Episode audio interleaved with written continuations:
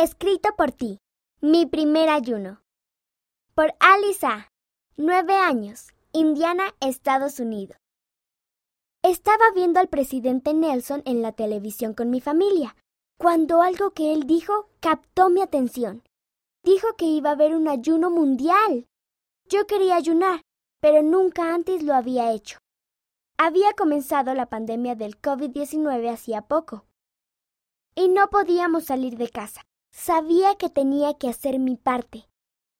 Mi mamá no podía ayunar porque unos pocos meses antes había tenido un bebé. Mi hermanita y mis hermanitos eran demasiado pequeños para ayunar.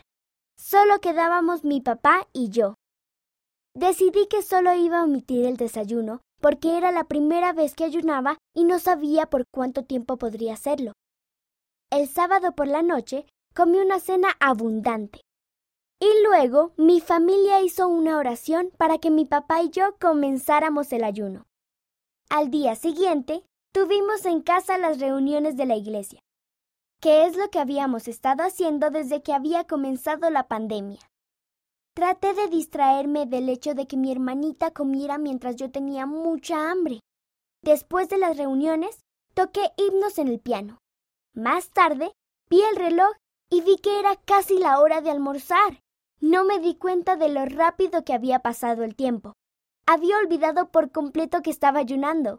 Resolví hacer una oración para terminar el ayuno.